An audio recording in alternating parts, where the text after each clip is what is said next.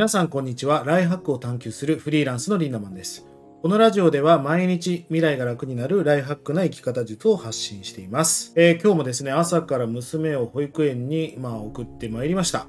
寒いですよね。あの、電動ママチャリで行ってるんですが、まさか自分の人生であんなママチャリに乗るなんて思ってなかったですよね。最初意味わかんなかったし、邪魔だったしね。今はもうベビーカーなんかを見ると優先的にどうぞみたいな。もう非常にもう子供がいる人の気持ちがわかるようになりました。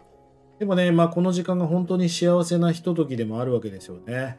あのーこんな子供の成長と変化をま横で見れる人生というのは本当に俺にとっては最高。世の中にパパ嫌いって人いますけど、多分パパが嫌いなんじゃなくて、パパを見てる時間が少ないから、そう慣れてないだけだと、人見知り、パパ見知りしてるんだと思うんですよね。まあ本当にフリーランスで良かったなと思う瞬間でもあります。国内の音楽サブスク利用者が2770万人と。ICT 総研は2022年定額制音楽配信サービスの利用動向に関する調査の結果を発表しました。音楽性あ定額制音楽配信サービスいわゆる音楽サブスクの利用者は2022年末に2770万人で2025年末には3250万人へと成長が続くと予測されています。いや、一昔前は CD を2500円で買ってましたからね。なんとほぼ無料で聴けるという、もう恐ろしい。ミュージシャンはどうやって飯を食っていくんだっていうね。まあ、その代わり再生数を稼ぐことができれば、お金、飯が食えるような時代になってきたわけです。2020年末の利用者数は2770万人と前年度対比が8.3%増です。そのうち有料サービス利用者は1720万人。まあ、課金をして聞いてる人がいるわけですよね。有料サービス利用者の割合が6割を超えると予測されていると。えそんな中、定額制音楽配信サービスの利用サービス、何が一番多いかというと、1位はプライムミュージック、Amazon プライムですね。これは、まあ、Amazon のプライムメンバーになってたら無料で聴けるから一番聴いてるっていう人が多いんだと思います。2位が Spotify、3位が Apple Music、4位が YouTube Music、5位が Amazon Music Unlimited という形になっております。あの僕自身も最近ね、YouTube Music で音楽聴けないかなと、まあいろいろ僕も Apple Music だったり、今 Spotify をメインに聴いていますが、僕もあの YouTube プレミアムに入っていますんで、こっちでよくねえかなと思っていて、今検証しています。結構ね、YouTube Music いいんだけど、やっぱり UI とかリストとか、アルゴリズムがちょっとおバカさんかなとは思っています。ぜひ皆さんね、えー何の、えー音楽配信サービスで聞いているのか、またね、コメントや DM をください。あと、そのサブスクリプションの課金ってバカにならないじゃないですか。皆さんどうやって管理してますか？気づいたらもう使ってないものを何年もカードから引き落とされてたってことがよくあると思うんですが、僕自身はサブスクの管理は Notion っていうね、データベースアプリで何にいくら課金してるかっていうのを見ています。まあ、使わなくなったものはどんどん排除していく。皆さんは何で管理してるか、このあたりも DM やコメントをしてください。えー今日のテーマはですね、達成能力よりも設定能力が大切。あとは自動操縦だというお話をしていきたいと思います。えー先日こんなツイートをしました。子供を毎朝保育園に送迎して思うことは、子供は見たものが全てということ。家、砂場、保育園しか見たことなければ、それが常識だし、家、北海道、アメリカ、あとは親が夢を追いかけて頑張っている姿を見ている。こうやって日常を過ごしている子供はそれが当たり前になる。結局環境がめちゃくちゃ大切だし、環境を選ぶセンスが問われるね。こんなツイートをしました。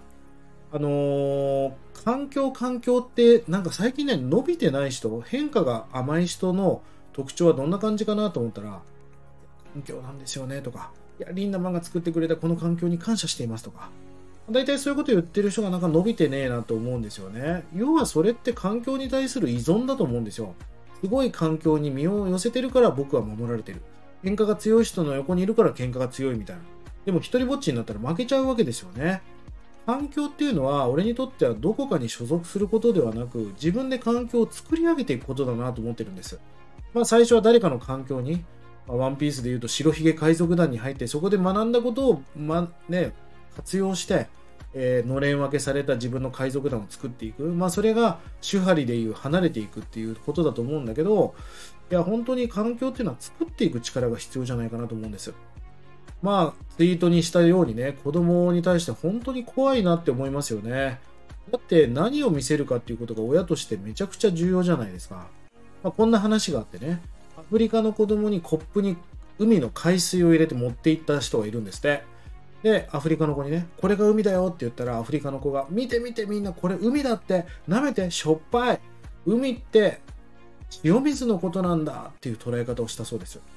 本当は違いますよね。海っていうのは大海原があったりとかサンセットがこう沈んでいったりとか、えー、時にはこうクジラが泳いでいたりとか素晴らしいサンゴ礁があったり時には怖いサメがいたり俺たちにとっては海の価値観は違うんだけど海がない内陸のアフリカの子たちっていうのはその海水つまりしょっぱい水が海だと思っていたそうです。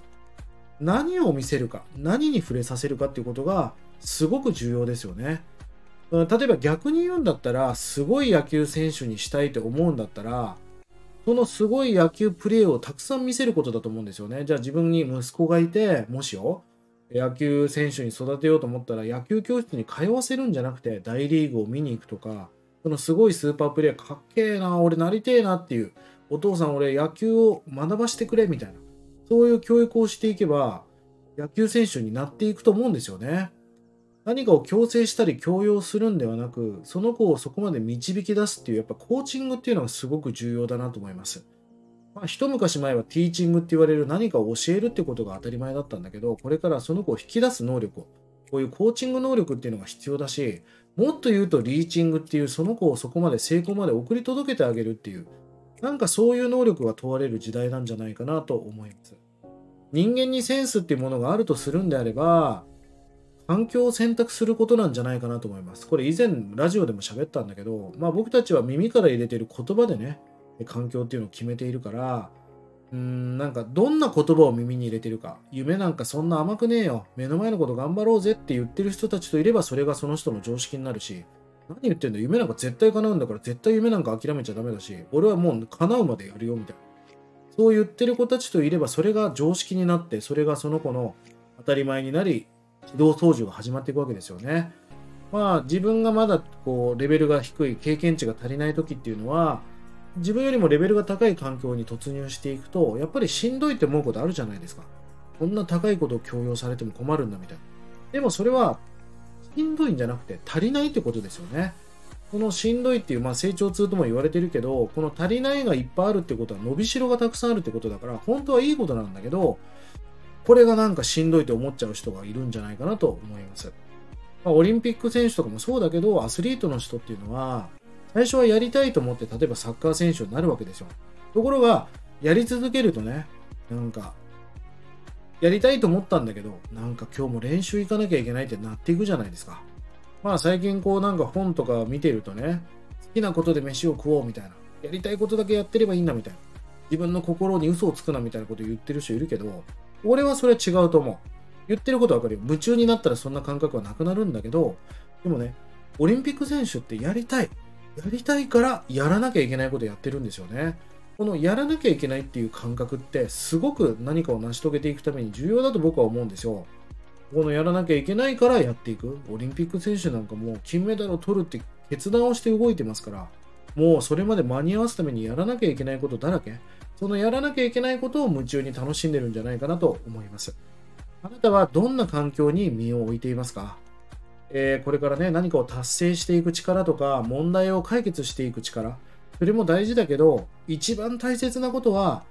環境設定能力っていうのが一番大事なのかもしれません。どんなところに身を寄せるか、そしてどこに寄せ続けるか。あなたが24時間を選択し、誰に会いに行くか、その時間の過ごし方も全部あなたが決めてるわけだから、この環境設定能力っていうのが大事だと思いますんで、ぜひこのあたりを意識して、最高な人生、最高なライフハックを形成していってください。1日30円で学べるオンラインサロンライフハック研究所。1年後の未来をより良くするための動画や音声コンテンツを毎日更新していて、過去のコンテンツもすべて視聴可能となっております。ぜひこちらもご参加ください。それでは今日も素敵な一日をリンダマンでした。まったね